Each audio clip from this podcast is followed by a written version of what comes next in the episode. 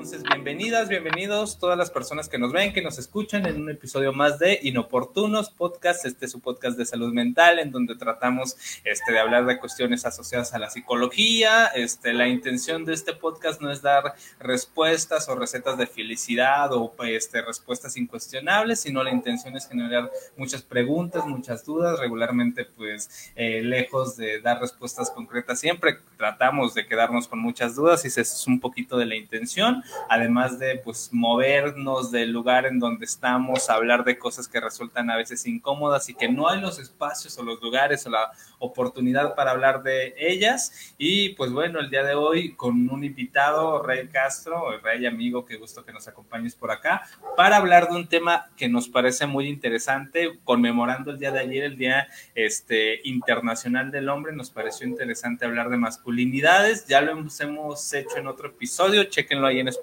ya ah, hablamos un poquito ahí de masculinidades, pero creo que siempre es importante volver a esos temas que resultan álgidos, pero también es importante a veces escuchar voces distintas y por eso, amigo Rey, este, cederte el uso de la voz, cuéntanos este, qué andas haciendo, en qué andas metido, este, y ya posterior a ello que, que te presentes un poquito con las personas que nos ven, que nos escuchas, nos arrancamos con el tema. Claro que sí, pues me presento, mi nombre es Raimundo Castro, soy psicólogo, egresado de la Universidad Autónoma de San Luis Potosí, como mis dos compañeros también.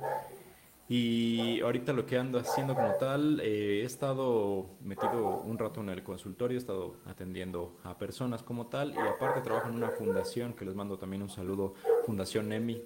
Ahí por ahí damos conferencias de salud específicamente a adolescentes y eh, y bueno, ya muy, muy aparte de todo eso, eh, tengo un negocio de hamburguesas, si gustan irlo a, visitar. Están muy chidas, no porque yo las haga, pero están muy chidas. Se llama La Burgruesa y está entre, en Mariano Ávila, número 200, Mariano Ávila y García Diego.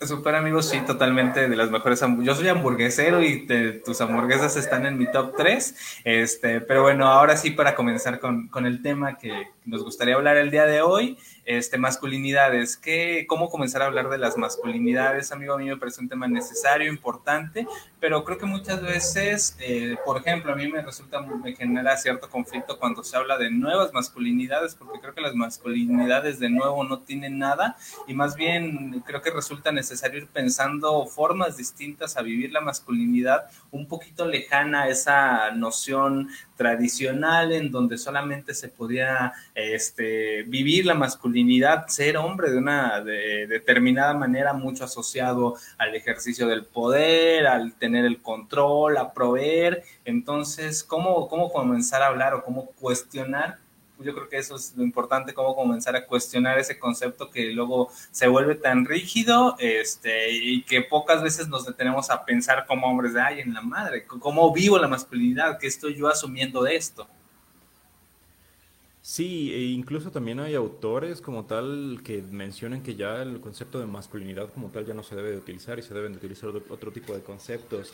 Sin embargo, yo pienso y creo que pues esto, más allá de ser un concepto, es algo que se tenga que aterrizar a la propia vida, ¿no? Y trascender de cierta manera un aspecto teórico que pues siempre todo tiene que tener un fundamento científico, sin embargo lo valioso de todo esto es que lo, lo, experimentes y lo sientas, porque al final de cuentas pues termina siendo información vacía, ¿no?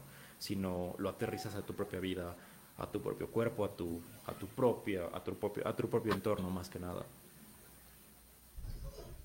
Que de hecho a mí me es muy interesante plantearlo desde esta perspectiva porque ah, de, entrada pensaba ahorita, digo, ¿qué podemos decir distinto de lo que eh, aportábamos nosotros en el, en el, episodio anterior? Y en cuanto empezaste a mencionar tú, Jorge, esta, esta noción de cómo es eh, las nuevas masculinidades y qué es la masculinidad y vivirla de otra manera, también de pronto yo pensaba, bueno, ¿y qué es la masculinidad? ¿no? En última instancia no, no me pareciera un concepto del todo asequible del todo decir, ah, mira, esta es mi masculinidad, mira, esta es tu masculinidad, sino más bien creo que en última instancia creo que son una serie tanto de factores biológicos como, pero sobre todo de aprendizajes, tanto sociales como eh, culturales y familiares, que en última instancia se desarrollan de manera también muy particular, porque si bien se nos inculcan hasta cierto punto de manera muy similar, por ejemplo, en la cultura mexicana, creo que también eh, cada uno, dependiendo de nuestras familias, de nuestros contextos, de nuestros entornos, pues los vamos asimilando de maneras muy diferentes, ¿no?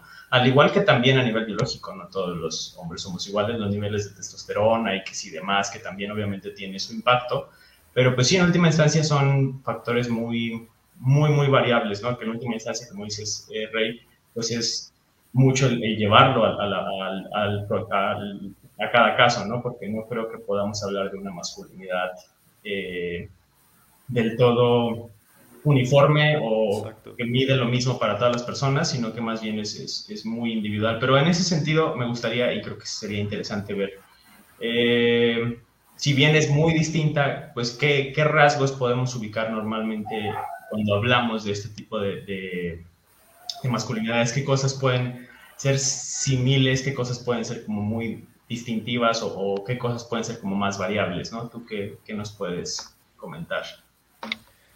Yo podría decir que un aspecto tal vez fundamental en todo esto es el respeto a uno mismo, ¿no? Eh, muchas veces en el machismo, en todo esto que está culturalmente hablado y ha dicho, eh, se hablan de ciertas normas, ciertas reglas que uno tiene que seguir, pero al momento de seguirlas, pues también se pone en juego la propia salud, la vida, eh, se pone en, propio juego la integridad.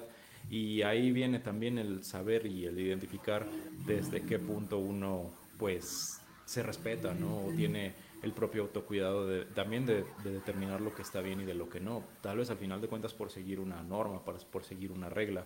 Eh, por ejemplo, el tema del alcohol, ¿no? El tema también de esta cuestión de los ligues, ¿no? Eh, que culturalmente se dice que tú debes de, tú como hombre tienes que tener muchas mujeres, tienes que tomar bastante, o algo eh, culturalmente dicho pero no establecido para todos.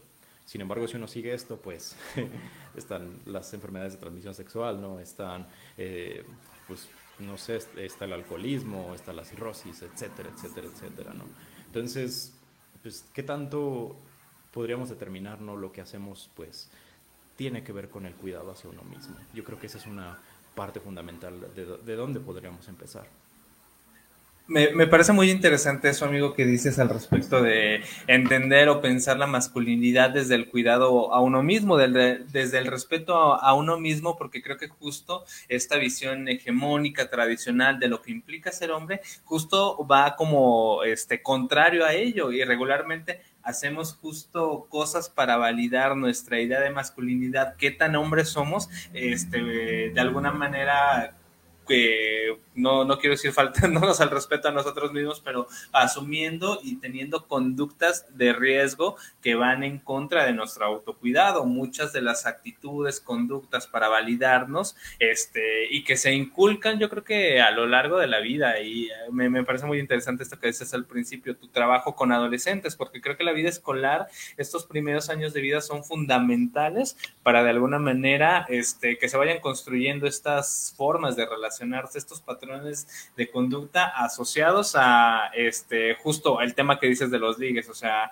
creo que en nuestra generación al menos mucho eso era una forma de validar qué tan hombre era, hasta el consumo de sustancia, por, sustancias, por ejemplo, qué tanto consumías alcohol, pues de alguna manera te da un mayor estatus en relación a, a, otros hombres, lo cual eh, finalmente se, se traduce y se este, tenemos por consecuencia pues muchas afectaciones en nuestra vida, en nuestra salud, como ya lo decías, y creo que justo esas, esas conductas es las que hay que ir cuestionando, este, favoreciendo como esta idea del respeto a uno mismo. También me parece algo muy interesante que decías al principio, esto lejos de ser como un concepto de vamos a ponernos a filosofar al respecto de la masculinidad, hay que vivirlo, ¿no? Y, y no sé, en, en las nuevas generaciones a mí me genera mucha mucha curiosidad cómo, cómo llevar a que se viva de manera distinta a la cual a nosotros nos tocó vivir, que era como muy coercitiva, muy tienes que hacer esto porque si no eres, si no, no eres hombre, muy te tienes que comportar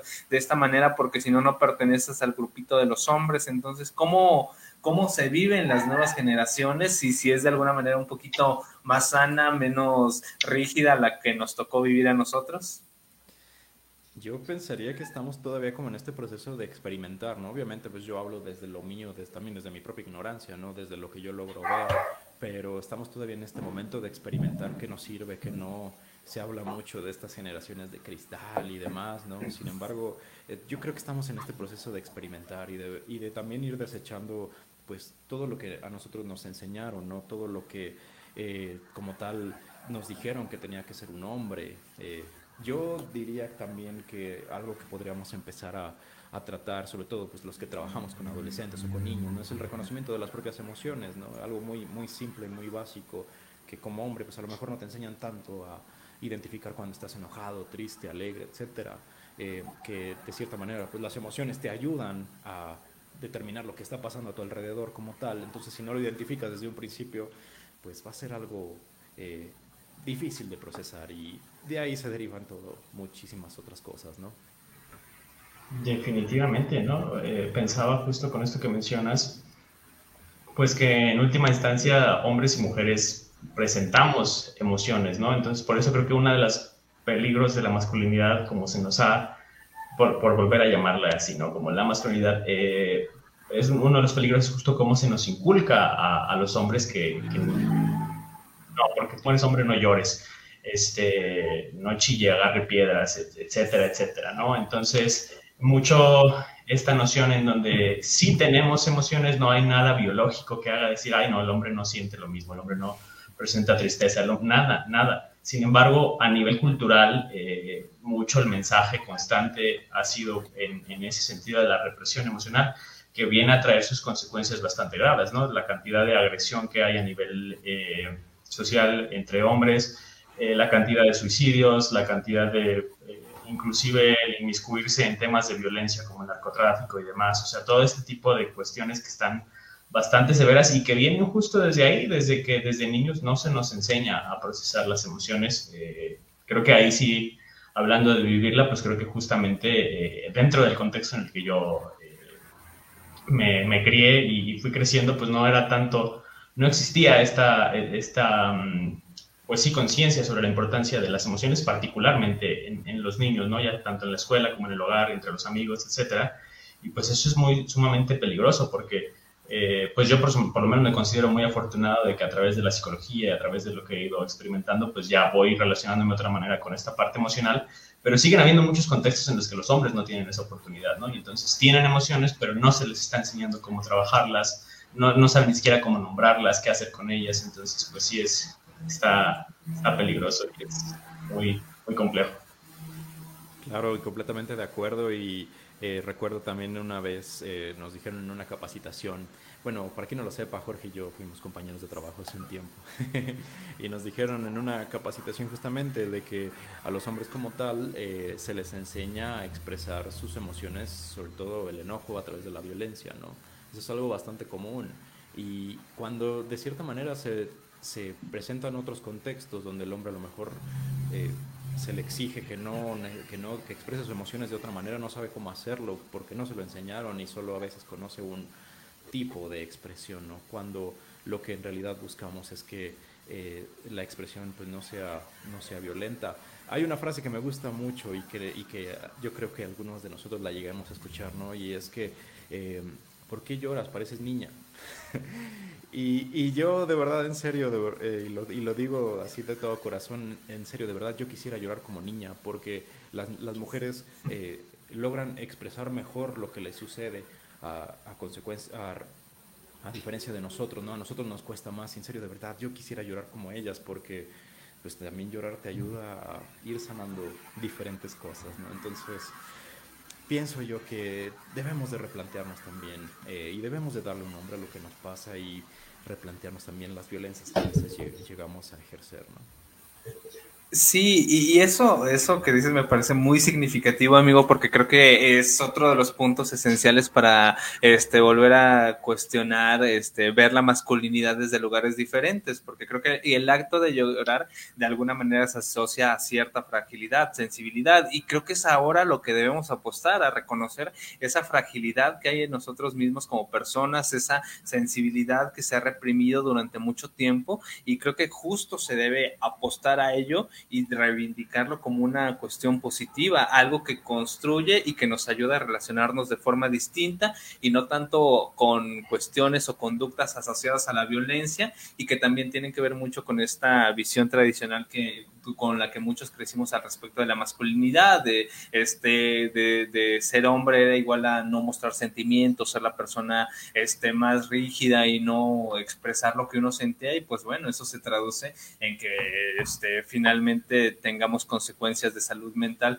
muy significativas los hombres. Este, si no mal recuerdo y si este, no estoy errando el dato, somos los hombres quienes más consecuencias este, tenemos en nuestra salud mental y que se traducen en mayor cantidad de suicidios este, muertes por suicidio en hombres. Entonces creo que eso también evidencia pues quizá que debemos trabajar estos aspectos eh, que, que, como mencionas, la sensibilidad y la fragilidad.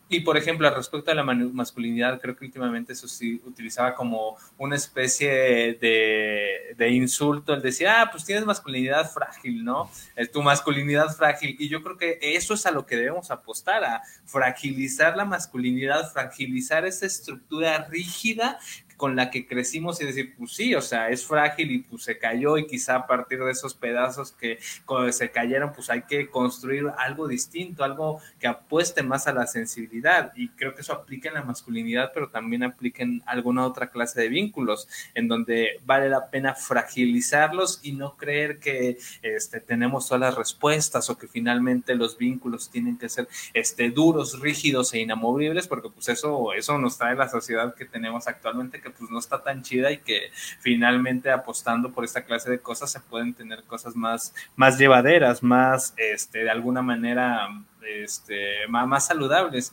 Y bueno, terminar esta idea con algo que, que también que, me, que decías que me parece muy interesante, amigo. Los hombres, ¿en qué contextos tenemos la oportunidad de expresar nuestra emotividad?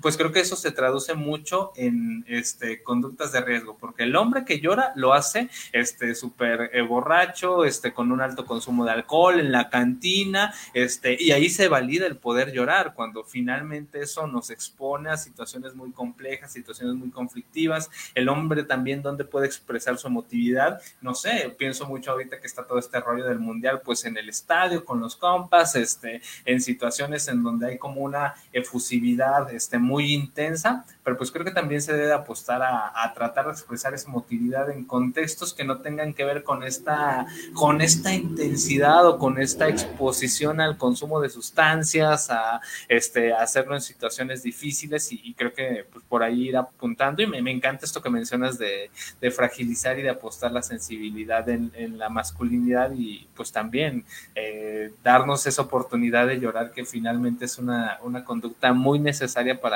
liberar ciertos aspectos en nuestra vida. Sí, completamente de acuerdo y aprovechando esto del mundial, ¿no? Y de esto de, llorar y también y preguntarnos, ¿no? ¿Qué pasaría, por ejemplo, si tú con tu grupo de amigos este, cuentas algo que te duele, ¿no? O algo que te, que te, que te está ahí molestando. ¿Qué sucedería? ¿Y cómo reaccionarían tus amigos? Eh, también ver con quiénes nos relacionamos, ¿no? Y, ver si este círculo de amistad eh, te permite hasta incluso, pues justamente mostrarte vulnerable, ¿no? Porque pues también de eso se trata, y también de eso se trata la amistad, de que no haya represalias, o que pase todo lo contrario, ¿no? De que te muestres eh, completamente vulnerable y seas como el apartado, ¿no? Seas como el, ay, no, es que eh, ahí pasan cosas raras con este chico. Entonces, también hay que preguntarnos con quiénes nos juntamos. Y yo lo digo de verdad desde mi propia experiencia. Eh, tengo varios conocidos, ya, pues, ya no frecuento tanto con ellos, pero siempre eran siempre son comentarios así de, de, mujeres, o sea, de que esa, esa chica, lo voy a decir con palabras bonitas, no, pero todos sabemos a veces a dónde van esos tipos de comentarios. Ay, es que esa chica está muy guapa, pero pues bueno, ya más distorsionada la cosa, ¿no? O no, es que ayer fui al, a no sé qué antro y, hice tal cosa. Y a veces las, las, las, las conversaciones terminan siendo lo mismo y uno también se pregunta y dices, ¿por qué estar siguiendo como alimentando todo ese tipo de cosas, no? Y yo por lo personal pues sí me, me, me digámoslo de esta manera, eh, me he cuestionado más con el tipo de personas con los que me junto, ya he dejado de hablar con algunos de ellos, también uno da su punto de vista, porque uno también a veces da su punto de vista, pero si la otra persona no está en el mismo canal que tú, pues va a terminar, eh, va a terminar siendo una relación de conflicto, ¿no? Porque pues es la visión de la otra persona y la tuya. Sin embargo, pues bueno, uno trata de cierta manera también de dar su punto, ¿no? Pero es algo que también deberíamos de, reflexionar. Y es que justo creo que es la parte que a veces como cuesta más trabajo de asimilar o de quizás em, empezar por donde generar el cambio, porque el machismo y la masculinidad mal llamada frágil, como le llama Jorge, eh, y este tipo de, versiones donde el hombre presenta todo este tipo de características, pues realmente son reforzadas socialmente. Es decir, todos como seres humanos tenemos la necesidad como muy inherente de pertenecer, de sentirnos parte del grupo, y cuando de pronto nos vemos inmiscuidos, sobre todo como decían con adolescentes en secundaria, preparatoria, y el grupo que tenemos de amigos hombres, eh, aprueban estas, este tipo de conductas y otro tipo las rechazan, pues evidentemente lo más normal es que empecemos a adaptarnos a ese tipo de maneras de pensar. Y si de por sí ya lo traemos desde el hogar y después en el contexto de los amigos eh, es lo único que acabamos conociendo, pues eh, se vuelve muy complicado salir de ese ciclo, ¿no? Y, y justo, ¿no? El problema es que de pronto se vuelve tan a gran escala que justo lo que mencionabas, si empiezo a hablar de algo que, que, me dolió, que me hizo sentir triste, empiezo a hablar de emociones con, con un grupo de, de, otros hombres, normalmente lo que pasa es que se invalida, que se empieza a decir, pues como esto que decía, sabes que pareces niña, que no sé qué, este, cuando en realidad muchas veces viene justo de lo incómodo que resulta para los otros hombres el empezar a hablar de emociones porque es un terreno del que desconocen, ¿no? Entonces, pues sí termina siendo muy, muy complicado porque eh, no es tan sencillo, a veces no es tan sencillo el poder generar un cambio de, círculo social, a veces todo el contexto social que tenemos próximo eh, sigue reforzando este tipo de, maneras de comportarnos, este tipo de comentarios, este tipo de maneras de, llevar las emociones, entonces pues sí es, a veces sí es muy, muy complicado. Y creo que el cambio, el cambio toma tiempo, pero creo que se creo que hay, hay, un avance, creo que se puede seguir haciendo un avance y creo que mucho tiene que ver también con ir generando esta, esta propuesta de diálogo, de ir introduciendo un poquito más la parte emocional, como decías, para que se pueda fomentar este tipo de interacción que vaya más allá de la superficialidad, ¿no? Porque creo que de pronto mucho de las relaciones que hay entre hombres es mucho desde esta superficialidad en donde no hablo de mis emociones, mejor eh, hago chistes machistas, mejor este, me burlo de ti y de, tu propia masculinidad y entonces nos quedamos justo en ese nivel para evitar justo ir a, aspectos más profundos. Entonces, pues es complicado, pero creo que sí, sí se puede. al, menos hay avance al respecto. Sí, por lo menos ya no estamos... Eh, eh, ya el contexto ya es completamente diferente y sí ha habido un avance, pero a veces también hay cosas que todavía podríamos ir mejorando, ¿no? Pero bueno, vamos ahí este, poco a poco, más que nada. Y aparte también eh, ver que algo, esto de la masculinidad mm, no tiene una finalidad como tal de verte mal, o sea, ni de verte sufrir. Eh, el, también ir, reconociendo lo que le pasa a uno mismo, pues eso también es benéfico, ¿no? O sea, vas a, vas a mejorar las relaciones con, con tu entorno próximo, con tu familia, con tu pareja, eh, va a ser, incluso vas a mejorar tu salud, ¿no? Eh, por ejemplo, un, un, ejemplo muy claro de esto es el cáncer de próstata, ¿no? Es algo también que, eh, que, que sucede y que, se y que se identifica justo cuando ya está muy avanzada la enfermedad. Y cómo se hace un examen de próstata. Pues bueno, muchos hombres ahí dirán, no, no manches, ¿cómo va a ser esto posible? Sin embargo, ¿y de dónde vienen estas ideas? ¿no? Y veámoslo desde una manera profunda, ¿de dónde vienen estas ideas de querer cuidar hasta incluso tu, propio cuerpo, de eh, no verte afectado a futuras enfermedades solo por a veces quererte hacer el fuerte y dices, no, hombre, a mí como el médico me va a venir a hacer eso, ¿no? Ese tipo de cosas. Entonces, esto también tiene muchos eh, beneficios para, para nosotros los hombres. Sí, y, esa pregunta que haces, Rey, me parece interesante. ¿De dónde viene todo esto? Hace ratito se ponía en cuestión como todo el tema de las relaciones entre amigos, que luego ahí, ahí se validan ciertas conductas, chistes este, misóginos, machistas, pero creo que también antes de eso está este aspecto familiar que en donde este, muchas de estas conductas se validan, se perpetúan, se enseñan, se aprenden y creo que luego es como de los círculos más complicados de cambiar, porque bueno, finalmente los amigos, las personas que uno va conociendo a lo largo de su vida, este, uno, uno puede considerar que hay un menor nivel de filiación, de este, de tipo de relación que se tiene, a diferencia del que luego se tiene con la familia, en donde quizás se convierta como en el primer espacio en donde esta clase de cosas se presentan y luego es mucho, me parece a mí, y también hablo a título personal,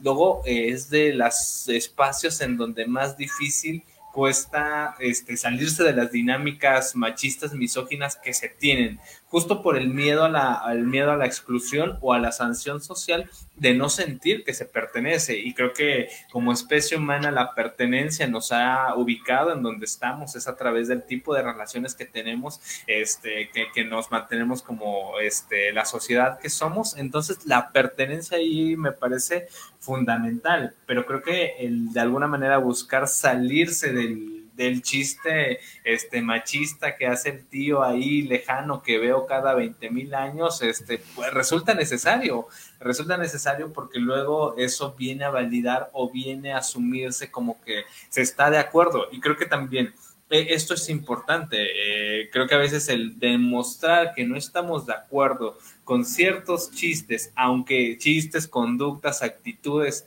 aunque eso genere incomodidad, resulta necesario, este, y es necesario porque finalmente se, se, da en cuenta que eh, eso que parecía gracioso por una especie de sentido común no lo es, eso que parecía natural este, por alguna especie de enseñanza de toda la vida, pues no tiene por qué ser así. Esa clase de conductas como la que mencionas de el no cuidar nuestro cuerpo y no asistir como a este, cuestiones de revisiones médicas, pues tampoco tiene por qué ser así. Entonces creo que eso se puede ir cambiando, este, se puede, bueno, más que cambiando, sí se puede ir como reestructurando esa forma de, de organización a través de señalar que no se está de acuerdo en algunas cosas. Y claro, si con los amigos es complejo, yo creo que con la familia viene a ser más, pero creo que eso también implica el tratar de romper con una especie este, de romantización de la familia que tenemos particularmente en nuestra sociedad mexicana, en donde asumimos que la familia tiene que ser incondicional. Y creo que la idea de incondicionalidad en cualquier tipo de relación puede ser, ser dañida, puede ser compleja y puede lejos de ser como una especie de relación que, que dé apertura, más bien es un tipo de relación rígida que, que no da oportunidad a que sea distinta. Sí, sí, completamente de acuerdo y voy a poner un ejemplo a todo esto, un ejemplo de la vida común. Yo tengo un amigo, no voy a decir su nombre, no lo voy a quemar por supuesto, pero le mando un saludo si lo está, si estás viendo esto, pues sabe que me voy a referir a él. Pero bueno, el punto es que él estaba en, en la casa de su novia y este chico se le resecan mucho las manos, ¿no? Entonces constantemente tiene que estar usando crema. Y eh, estaba, estaban ahí en la comida familiar, etcétera, estaban los tíos de la novia y como se le estaban resecando tanto las manos, este, la novia le prestó una crema de ella, ¿no? Para, pues para que se, para que se las pusiera en las manos. Y al momento de que después se las pone, los tíos ven esto y les dice, ¿qué pasó? ¿Por qué estás poniéndote crema?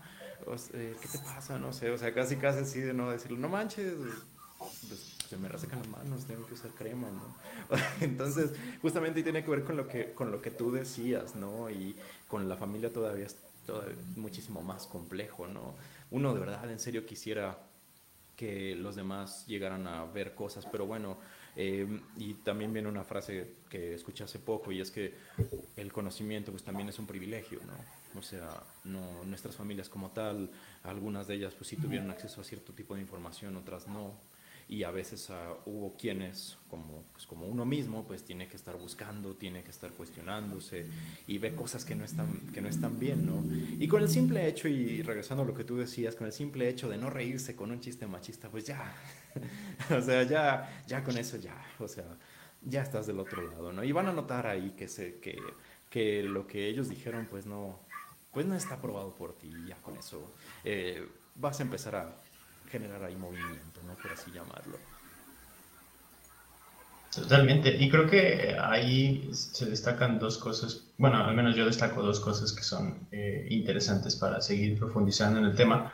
Una, eh, con esto que mencionabas tanto lo de la próstata como lo de la crema y demás, creo que una, una de los discursos más eh, prevalentes socialmente del, del, hombre es como el de aguantar, ¿no? O sea, eh, te duele, aguántate como los machos, ¿no? Y, resiste y, pues ni modo, ¿no? Entonces es como, pues tiene resecas las manos, pues ni modo, así, así es el hombre, ¿no? Porque usar crema es femenino y es, es ese tipo de discurso que, que, que pues es muy problemático porque termina generando, creo que en México en particular pasa mucho que hay problemas de salud que son perfectamente prevenibles, pero que particularmente en los hombres no se previenen en lo más mínimo, no solo el cáncer de próstata, sino muchos otros tipos de cuestiones, muchos otro tipo de enfermedades que, que porque como hombre te tienes que aguantar, pues no vas al hospital, no vas y te revisas, no vas y previenes, y entonces, pues sí termina siendo muy, muy trágico como hay muchos casos de personas que fallecen antes de, bueno, no puedo decir antes de tiempo, pero que fallecen eh, a, edad temprana precisamente por falta de atención, por falta de prevención, porque justo como hombre te tienes que aguantar. Y entonces, pues sí, es, es algo verdaderamente eh, lamentable, pero que se nos inculca a nivel social, ¿no? En donde si algo te duele, pues eh, como hombre tienes que, tienes que aguantar, tienes que reponerte, no, no puede ser más grande que tú el dolor, no puedes permitir que, que algo así te, te suceda, ¿no? Entonces, es, es verdaderamente trágico y creo que termina impregnándonos a todos, ¿no? Creo que eh, yo en, en, mi caso particular, eh, creo, que, creo que muchas veces me ha pasado eso, que siento de pronto cierta aversión a ir al médico y demás, pero ah, poniéndome a reflexionar, pues creo que viene mucho de, de, ese tipo de enseñanzas que a veces, a veces son más implícitas que explícitas, pero sí queda como, como bastante aprendido a nivel familiar, a nivel social, que, que así es como, como es el rol del hombre, ¿no? Y es verdaderamente triste. Sí, no, y yo creo que agrego, agregaría sobre todo dos aspectos eh, retomando y puntualizando varias cosas de las que acabas de decir. La primera de ellas, y también se deriva de esto de la salud, es el tema de la comida, ¿no? Y es algo también que yo he estado analizando. Por lo general, a veces algunos hombres, no voy a decir que todos, pero algunos, y yo a veces me incluyo, la verdad, comemos demasiado. o sea, comemos muchísimo y a veces comemos puras porquerías, la verdad. Eh, pero, y preguntarnos por qué lo hacemos, ¿no? ¿Por qué le metemos tanta cochinada a veces a nuestro cuerpo? A diferencia de las mujeres. Eh, ahí también pasa algo muy curioso, el tema del peso. Si se fijan a los hombres socialmente hablando, no, eh, no está tan mal visto que un hombre suba de peso. Sin embargo, socialmente, hacia una mujer, está mal visto que una mujer suba de peso, ¿no? Y hay varios temas ahí con la comida y de ahí se derivan pues, diferentes trastornos alimenticios. Eso es lo primero. Y lo segundo también es que también hay muchos hombres, aunque no lo parezca, hay muchos hombres somáticos. Hay muchos hombres ahí que tienen bastantes enfermedades somáticas y no, no las logran procesar, no las logran decir. Yo eh, he escuchado el discurso de varias personas cercanas a mí, ¿no? Y, yo lo escucho y digo, ay, eso que te pasa es algo verdaderamente somático. Y, veo cómo se comportan y de verdad a veces tienen conductas machistas muy características y digo, ah, vaya. Por ahí no sé si haya un, un, estudio respecto a eso, lo voy a buscar, si hay una relación entre aspectos machistas y enfermedades somáticas, ¿no? Creo que sería un tema interesante, amigo, y ahorita que, que mencionas esta idea de eh, de, la comida me parece muy interesante porque este justo me hace pensar esta cuestión en donde también con lo que mencionaba David al respecto de aguantar este también hay ahí algunas asociaciones muy interesantes entre la comida y el aguantar. O sea este yo no como picante o sea a mí me pica el chamoy y este ya estoy enchilado. Entonces creo que luego en contextos en donde se tiene que demostrar la masculinidad o donde estás con otros hombres el hecho de que no comas picante, se pone en cuestión ahí esa idea y entonces, ¿cómo no vas a picar, comer picante? ¿A poco no aguantas? ¿A poco no eres hombre? Entonces creo que desde esa clase de actitudes, desde esa clase de cuestiones tan de la vida cotidiana, es que vale la pena repensar el realmente estoy comiendo o haciendo esto por validación de otros hombres o realmente lo estoy haciendo por mi cuidado o por qué lo estoy haciendo. Entonces creo que ese es, un tema este, interesante. Ahorita que mencionabas esta, esta cuestión del machismo, creo que también vale la pena pensar que el trabajar y hablar de estos temas de masculinidades desde distintos lugares es un trabajo constante y no es como que este, ya hayamos llegado a un punto total de este, una visión alejada de la masculinidad este, hegemónica y más bien hay que estarlo pensando y repensando constantemente constantemente qué estoy haciendo yo, ¿Qué, en qué momentos a mí me gusta este, tener el control en el tipo de las relaciones que llevo, porque pues así me enseñaron que se hacen, que, que, que hacemos los hombres. Entonces creo que esto es un trabajo del día con día, de la vida cotidiana, y creo que tiene mucho que ver con el voltearnos a ver adentro y pensar de realmente esto me está construyendo, ayuda de alguna manera a que yo tenga mayor bienestar psicológico o más bien, más bien es una cuestión de, es un acto performativo en donde yo tengo que demostrar qué tan qué tan hombre soy. Este, y creo que este acto de pensarnos y preguntarnos constantemente en qué lugar estamos parados es necesario. A mí me gusta mucho pensar que este, no hay que hablar de hombres que son machistas y que no son machistas. Yo creo que todos son machistas, todos, todos somos machistas y más bien hay que pensar qué tan machistas estamos siendo en nuestras relaciones. Y este, porque luego también me parece que es puede llegar a ser peligroso este discurso de, ay, no, pues yo ya soy la persona totalmente de, de, construida, el ser de luz. Sí, sí, de construida, el ser de luz. Vibrando alto, exactamente. Sí, y luego esto puede ser peligroso porque justo no se evidencia que también es desde estos lugares de aparente superioridad moral, también se ejerce mucha violencia, se ejerce mucho control y pues eh, no, no, no podemos decir, ah, pues ya llegué a un estado de plenitud y conciencia superior y estoy vibrando alto y estoy súper deconstruido. Y más bien el trabajo es constante y recordarnos que todas las personas que crecimos en esta sociedad pues tenemos algún grado de machismo y no es que este, de alguna manera estemos conformes con ellos, sino que estamos pensando qué tan machistas estamos siendo en nuestras este, relaciones que vamos a ir construyendo. Sí, no, y completamente de acuerdo. Yo creo que también esto se vale y se trata de empezar por uno mismo.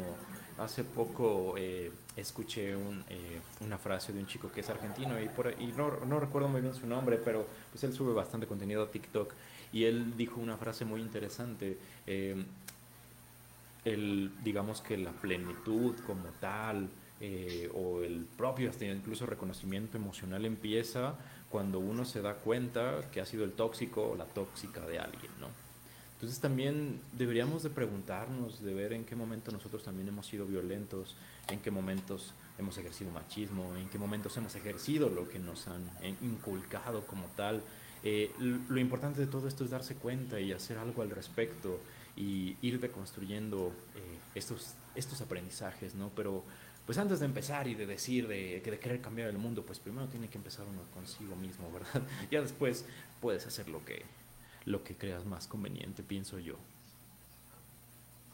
Totalmente, y me parece muy sensato esto que, menciona, eh, que mencionan ambos, porque es, es, muy sencillo, es muy sencillo caer en un discurso de superioridad moral como el que menciona eh, Jorge. Eh, el hecho de, de, que uno pueda tener cierta perspectiva con respecto a algo no lo vuelve inmune a, a los, todo el aprendizaje previo que ya se tuvo, ¿no? Eh, en, última instancia, todos crecimos en la sociedad mexicana, todos crecimos con, si bien en, en familias diferentes, en escuelas diferentes, todos crecimos en una cultura que es guarda muchas similitudes y muchas situaciones que son eh, pues de riesgo al, al, momento de generarnos cierto tipo de aprendizajes. Creo que todos aprendimos muchas cosas de manera implícita o de manera explícita al respecto de lo que significa ser hombre eh, y en ese sentido no son cosas que desaparezcan, ¿no? En, en, un sentido estricto no hay nada que podamos realmente desaprender. Eh, el desaprendizaje no es algo que, que, exista como tal, en realidad vamos generando nuevos hábitos, vamos generando nuevos aprendizajes por encima de esos.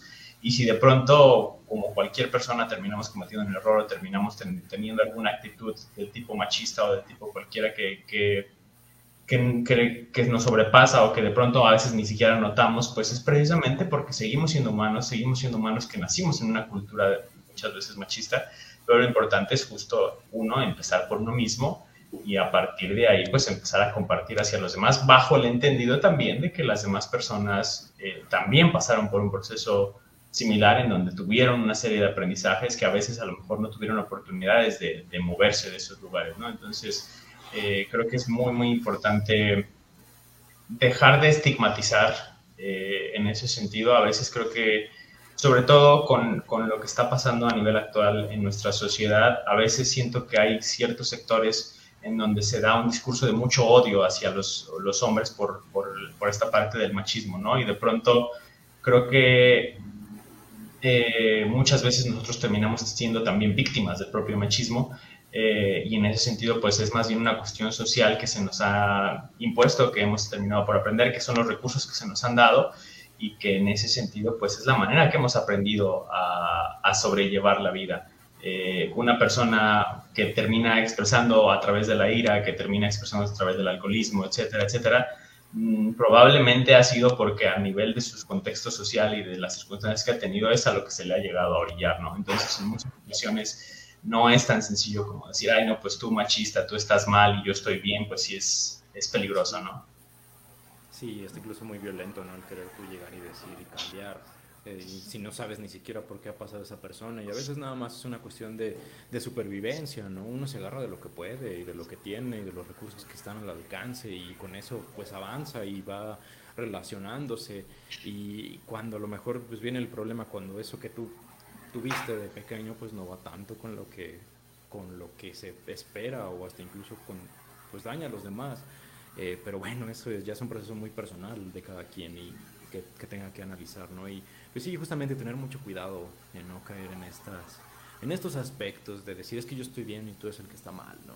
Porque pues tampoco se trata de eso. Al final de cuentas todo, todo y pues también la psicología busca el bienestar de las personas, ¿no? Pero un proceso pues, personal y eh, que es un poco tardado, pero pues, lo importante es irlo, irlo viendo de a poco. Sí, claro, y luego también el tema con toda esta clase de conductas de las que hemos tratado de hablar es que no solamente, o sea, claro, los eh, algunas de las personas este, afectadas en todo esto somos nosotros mismos, pero pues también eh, creo que vale la pena mucho pensar qué, qué clase de relación estamos construyendo con las demás personas que hay cerca de mí y qué, qué de esas conductas que yo tengo les están haciendo daño, que también de eso que me está dañando a mí también está dañando a alguien más.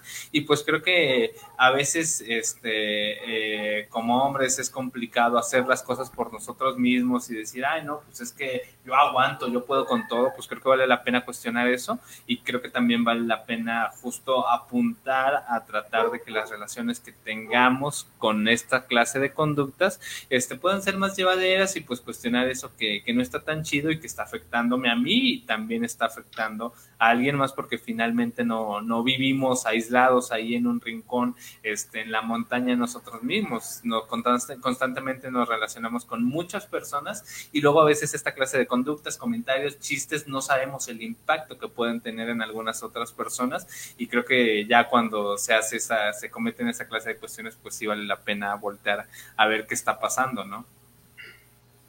Sí, sí, completamente de acuerdo con todo lo que han dicho. Y pues más que nada, yo creo que no, no hay mucho que decir al respecto. Eh, yo creo que eh, pues puntualizamos cosas bastante interesantes y también, bueno, me gustaría agregar eh, que a veces hay cosas que uno nos marcan, ¿no? en esta cuestión machista cultural y a mí en lo personal, ah, desde pequeño siempre ha habido, han habido cosas que me han particularizado como tal, ¿no? Yo estaba en una primaria hace un tiempo y a mí el fútbol, bueno, yo nunca he sido bueno para el fútbol, he sido bueno para, para, el para otro tipo de deportes, pero eh, sobre todo el básquetbol. Y en esta primera en la que yo estaba, hacían una distinción entre los hombres y las mujeres. Entonces los, los niños iban a jugar fútbol y las mujeres iban a jugar básquetbol. Y yo una vez intenté acercarme, porque nunca fui bueno para el fútbol, intenté acercarme ahí a, a jugar básquet, ¿no? Pero pues me tacharon de que pues, eran una niña, ¿no? y bueno, son este tipo de cosas que pues desde muy pequeños eh, eh, se nos han ido inculcando algunos de nosotros que somos de ese tipo de, esa generación. Afortunadamente ahorita ya se han ido modificando esas cosas. Este, me gustaría pensar, pero bueno, eh, siempre por ahí se filtran otro tipo de cosas. Me gustaría pensar que ya no sucede ese tipo de cosas. Ojalá y sea así, ¿no? Pero bueno, el punto es que siempre hay cosas que nos marcan y hay que también cuestionarnos lo que nos marca y ver lo, que, lo que sucedió y algo que no está bien, ¿no? Y y partir de ahí como tal. Totalmente, creo que um, tenemos por aquí un comentario, igual ahorita voy rápido a eso, pero no quiero que se me vaya la idea. Creo que también es muy importante reconocer, creo que todos podemos eh, eh, identificarnos con este tipo de, momentos, creo que todos los hombres hemos tenido, eh, sobre todo en la infancia, secundaria, prepa, momentos en los que cierto tipo de conductas que para nosotros pudieran ser buenos terminan siendo descalificadas por, por otras personas por decir es que eso no es de hombres, ¿no? Y, y el impacto que pueden llegar a, a, tener a nivel emocional es bastante fuerte, ¿no? Eh, y a veces creo que no lo, no lo identificamos como tal. Eh, ciertos patrones de conducta que acabamos arrastrando hasta la vida adulta vienen en muchas ocasiones de que esa fue la única manera que se vio aprobada socialmente desde la infancia. Esa fue la manera que aprendimos que era la correcta porque los demás descalificaron otra manera de hacerlo. Y pues sí es bastante, bastante peligroso, bastante triste y también importante de tener en cuenta de que muchas veces la manera en la que las personas nos, nos acabamos comportando como adultos pues se vio influenciada en mucho, eh, en gran medida por este tipo de, eventos que, que, nos terminan marcando, ¿no? Como mencionabas, porque puede ser demasiado violento para una persona que le descalifiquen algo que es importante, que, que le invaliden cosas que son, que para esta persona terminan siendo importantes y acaban haciendo que adaptemos otros patrones que son más aprobados socialmente, ¿no? Pero bueno, uh, una pregunta interesante, creo que es, es, es, un mito que existe bastante... Eh, recurrente a nivel social en, en, México. Yo lo llegué a escuchar de algún profesor eh, en la facultad, entonces me gustaría ver cuál es su opinión al respecto. Nos comenta León Alex Pérez, muchas gracias por tu comentario. Dice, perdón, me conecto tarde, una pregunta. ¿Cómo se forma un machista? ¿La mamá es la principal causante? En forma de pregunta, y ahí me gustaría escuchar qué nos pueden decir al respecto, tanto Jorge como eh, Ray, y vamos viendo qué podemos responder. Eh, una pregunta muy interesante. No sé si quieras tú empezar, eh, empiezo yo como tú quieras. si quieres, dale, amigo, dale.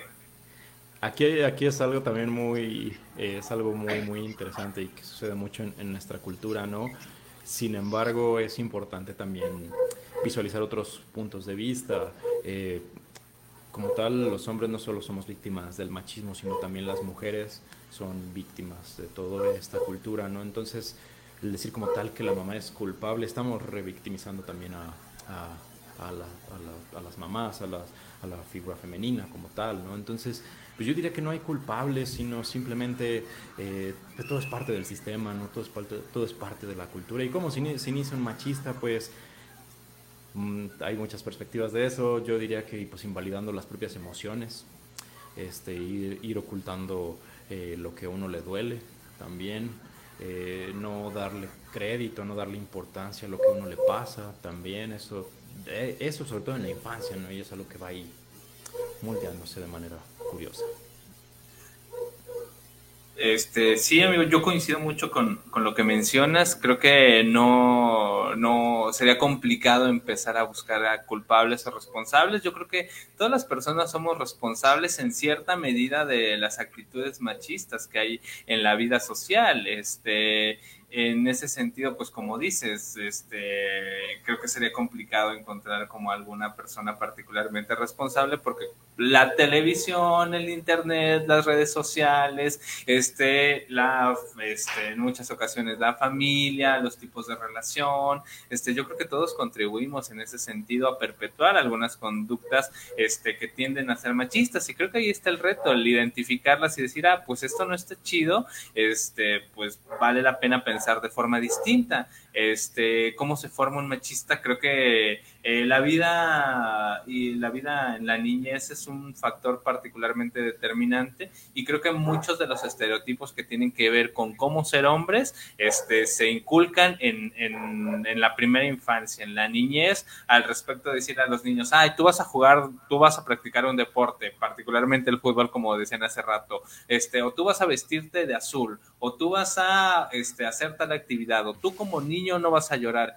Y creo que desde ahí esta clase de, mandatos son complicados este, y pues creo que vale la pena ir dejándolos y más bien escuchar a, a, a las niñas, a los niños de que digan, ah, pues te gusta ese color, te gusta practicar ese deporte, te gusta hacer tal actividad y no más bien inculcarlo desde los propios prejuicios con los que ya hemos crecido y que cargamos y que vamos viviendo a cuestas. Entonces creo que también eh, es un punto importante para ir desarticulando estas actitudes, estos comportamientos machistas que, que de nuevo, repito, este, yo creo que todos somos machistas, pero vale la pena pensar qué tan machistas estamos siendo. y al respecto de la idea de ser hombre, yo creo que hay tantas formas de ser hombre como hombres en el mundo y cada cual lo podemos expresar de forma que nos haga sentir este, más bien con nosotros mismos. Y como lo mencionaban, creo que todos tenemos estas historias en donde se nos han invalidado algunas conductas porque no se adecuaban al estándar de ser hombre. Entonces creo que darle apertura a eso, a que ser hombre no tiene que ser necesariamente el que no llora, el que juega fútbol, el que este, se pone súper borracho con sus amigos, sino ser hombre también a veces tiene que ver con llorar, con practicar, este, no sé, algunas otras actividades como la bisutería, manualidades, este, también tiene que ver con yo, el tejer, el, este, la música o cualquier otras actividades y eso no pone en cuestión qué tan hombres somos, sino a mí me gusta mucho esta frase de que hay tantas formas de ser hombre como hombres en el mundo y pues creo que también eso debemos apuntar con, con la idea de masculinidades, abrir que cada cual nos podamos sentir tan libres de expresarla como se nos venga en gana y no tener que adecuarnos a el hombre rudo que este hace cual eh, tal o cual cosa, sino que de, tal manera que nos sintamos nosotros cómodos con, con, ello. Este, pues bueno, muchas gracias amigo León por comentarnos ahí tu, tu duda, que siempre se, se, agradecen las dudas, los comentarios, pues tratamos de dar ahí nuestra mejor respuesta. No sé si quieres agregar algo, amigo David, para ya ir cerrando. Sí, sí, brevemente, para la pregunta que nos decía León, eh, creo que eh, hablar de causas eh, se vuelve muy complejo, ¿no? En última instancia, creo que toda causa también fue efecto de algo, entonces no podemos rastrear en, última instancia dónde apareció el machismo. creo que más bien es algo que ha estado presente en nuestro sistema social, cultural del ser humano desde muchísimo antes y si bien, claro, por, eh, por, supuesto que ocurre en muchos contextos en donde que si la mamá dice, sírvele a si tú, eh, niña, sírvele a tu hermano, y entonces todo ese tipo de comentarios, de maneras de reforzar la visión del machismo que puede eh, presentar la mamá, también es cierto que los presenta muchísimo el papá, que lo presenta muchísimo la escuela, que lo presenta muchísimo la televisión, y que probablemente a la mamá quien se lo inculcó fue su propia círculo familiar y social. Entonces, pues creo que no tiene ningún sentido buscar eh, causas y mucho menos culpables. Creo que en última instancia eh, eh, se vuelve un acto nuevamente de violencia en donde queremos depositar en alguien toda la responsabilidad de nuestros problemas sociales, personales y demás. creo que más bien es, es, algo mucho más complejo que eso y que más que buscar culpables o inclusive, pues sí, quizás, como decía Jorge, buscar responsables, pero también en última instancia creo que se trata de buscar soluciones. nada ganamos con, con buscar quién fue el responsable de, las conductas machistas de una persona, sino más bien, pues, qué podemos hacer ahora al respecto con eso, ¿no? Y pues nada, eh, ya para ir cerrando, em, creo que vale mucho la pena, como decíamos, cuestionarnos mucho qué se nos ha ido enseñando. Eh, obviamente, mucho tiene que ver con el aspecto del, machismo, mucho tiene que ver con el aspecto de las masculinidades, pero en última instancia desde niños se nos forman en muchas otras áreas, ¿no? Eh, no es nada más el, tema de la masculinidad y creo que en última instancia muchas de las cosas que hemos, hemos ido aprendiendo, muchas de las maneras que eh, se nos enseñó a cómo desenvolvernos, cómo lidiar con nuestras emociones, cómo lidiar con ciertas circunstancias, ya sea desde el machismo o no, creo que vale la pena pensar y reflexionar en nuestro momento actual qué tan funcionales nos están resultando y qué tanto podemos empezar a hacer para generar un cambio, ¿no? Y que obviamente, nuevamente, la invitación eh, es, pues no es un cambio sencillo, eh, son aprendizajes que tenemos muy arraigados muchas ocasiones, a veces al nivel del automatismo, en donde ni siquiera nos damos cuenta de que ya hice un comentario que no era adecuado, que ya reaccioné de manera juiciosa, que ya emití tal... Eh, juicio estereotípico, etcétera, etcétera.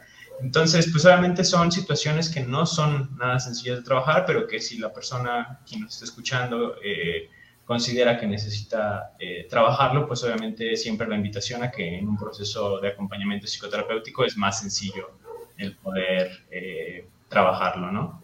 Y pues bueno, no sé, dejar la última palabra a Rey, que nos comentes, pues obviamente también tú, ya no existe el comercial de la hamburguesa, yo prometo ir pronto. Este, Están bien chidas, amigo.